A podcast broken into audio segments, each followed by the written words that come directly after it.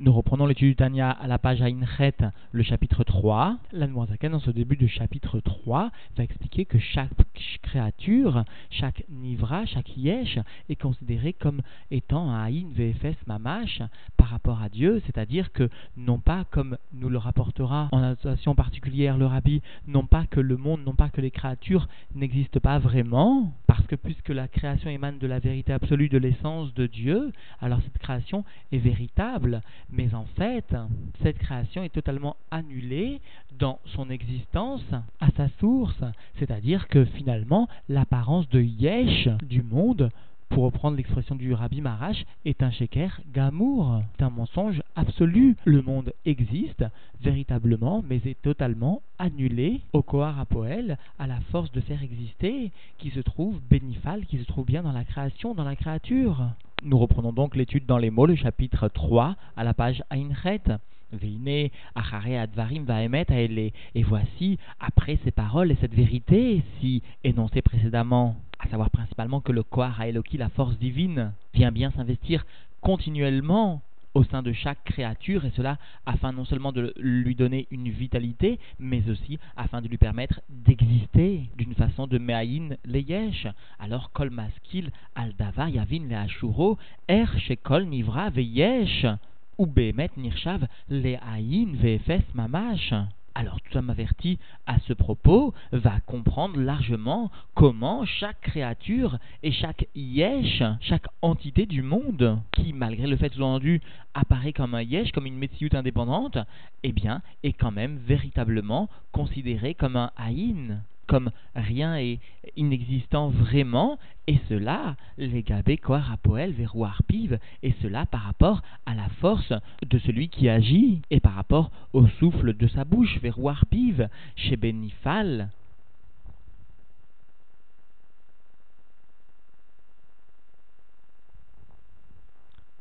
que ce roi ou encore ce Koarapoel se trouve bien au sein du Nifal, au sein de la créature, Ameave Oto Tamid ou Motio, qui le fait exister toujours et qui le fait sortir mot à mot, Meaïn, Mamash,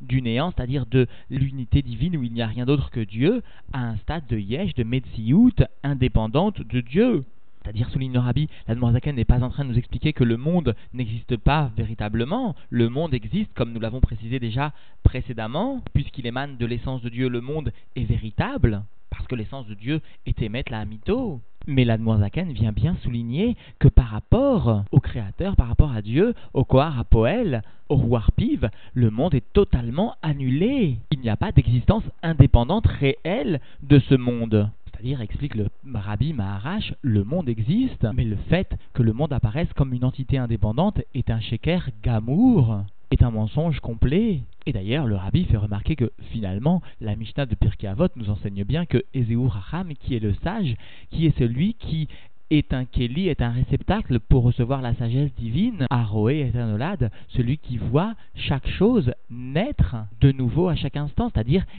celui qui perçoit que le monde n'est pas une entité indépendante, mais que le monde, bien qu'il existe réellement, est totalement annulé à l'essence de Dieu. Alors celui-ci, parce qu'il percevra, sera un Raham, sera le Keli pour recevoir la sagesse divine. Et d'ailleurs, explique le Rabbi Rachab, une telle perception de l'annulation totale du monde à Dieu éloigne l'individu de la faute, parce que l'individu perçoit Dieu dans chaque chose. Et c'est en partie pourquoi il sera racham, parce que s'éloignant de la faute, il constitue alors inévitablement un réceptacle pour recevoir la sagesse divine. Et d'ailleurs, précise encore le Rabbi Rachab, les tzadikim du monde de Hatzilut, bien qu'ils se trouvent dans ce monde matériel, ont une riyat amaout, ont une vision de l'essence de Dieu, c'est-à-dire ils ont une vision concrète de l'annulation du monde à son essence. Alors légitimement, explique le Rabbi Rachab, nous pourrions demander que va être comme apport nouveau pour eux la venue du Mashiach?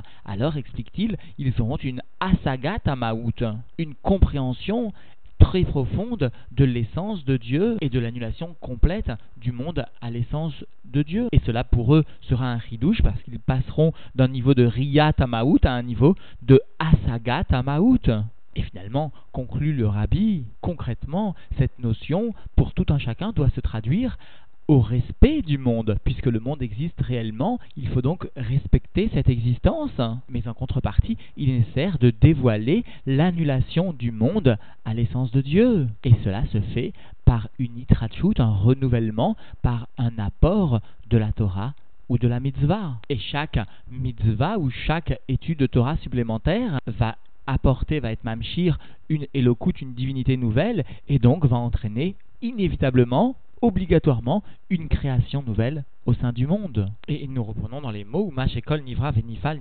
nous les Yesh ou Mamashut, et le fait que chaque créature et chaque chose, chaque entité qui émane du Kohar à Poël, de Dieu, alors chaque entité apparaît pour nous comme un yesh et comme ayant une mamashut, une consistance vraiment c'est-à-dire indépendante de la divinité, Zeu en anu masigim veroim be'ene basar et koar veruar piv benivra. Cela est parce que nous ne saisissons pas et nous ne voyons pas avec nos yeux de chair la force divine, le koar Hashem ou encore le roi piv, le souffle de sa bouche au sein de la créature. Aval ilu nitna reshut nirot ou la sig et achayut chez bechol nivra. Mais si la permission était donnée à l'œil de voir et de saisir la vitalité et la spiritualité de chaque créature, à chauffer à beau, memotse pi Hachem piv, qui vient influencer de Dieu chaque créature qui est ici dénommée comme Motsepi Hachem, comme émanant de la bouche de Dieu, ou encore du souffle de sa bouche, pour bien témoigner qu'il s'agit d'une création de Dieu, et qui est nécessairement constante, parce que si le souffle de sa bouche ou si la parole s'interrompt un instant, alors que Dieu préserve, la créature n'existe plus. Alors donc, reprenons dans les mots, si la permission avait été donnée à l'œil de voir ou de saisir la vitalité, la spiritualité au sein de chaque créature, une vitalité qui émane donc du souffle de sa bouche ou de la parole divine, alors lo anivra vechumro ou mamasho ni leinenu. Alors il n'y aurait pas de matérialité de la créature ou de grossièreté ou encore de consistance du tout, entendu indépendante, qui apparaîtrait à nos yeux, qui ou batel bemetziut mamash, parce que la créature, le chomer, la mamashut, etc., serait totalement annulée dans son existence, les gabé achayut varuchniut chebo, par rapport à la vitalité et à la spiritualité de cette créature de cette entité. Mais ade aya ain vefes mamash, puisque sans la spiritualité au sein sous-entendu de la créature, alors cette créature serait Aïn VFS, serait rien et néant vraiment que Mokodem Shechet Bereshit Mamash, comme avant les six jours de la création, vraiment. Niout, à Alav, et la spiritualité qui vient influencer cette créature, Mimotsepi Hachem, ou Piv, de ce qui sort de la bouche de Dieu ou du souffle de sa bouche, c'est-à-dire des paroles divines ou du souffle de sa bouche, ou levado amotiot tamid me efes ve'ayin le yesh ou me oto. C'est bien cela seulement, ce Motzipi Hachem ou encore ce Dvar Hachem, ce roi Piv, seulement cela qui émane constamment de Dieu fait passer la créature du Ephes, du Haïn, du néant au Yesh, à l'existence, ou Meave auto, et qui le fait donc exister, pas seulement vivre, mais bien exister, comme la Zaken l'a largement précisé au cours du chapitre précédent, Imken, et donc la Zaken vient conclure, Imken, s'il en est ainsi, Ephes Bilado Behemet, il n'est rien d'autre que lui, véritablement. Et, le rabbi Rachab précise à ce propos que les Lavo, lorsque Imerse Hachem, très prochainement, nous aurons le dévoilement du Mashiach, alors chaque juif aura une asagat, une perception dans la ma'out de la divinité, chacun selon son niveau, chacun surtout selon son avodat Hachem réalisé dans ce monde-ci. Mais quoi qu'il en soit, chaque juif pourra percevoir profondément, aura une asagat, dans l'essence de la divinité. Mais précédemment, le rabbi Maharash avait déjà longuement expliqué que la perception du yesh, la perception du olam, la perception de la créature, émane de la volonté superficielle de Dieu. Et cette volonté superficielle de Dieu n'est que la conséquence d'une volonté plus profonde de Dieu. Celle-ci, explique le rabbi Marash, est bien qu'un juif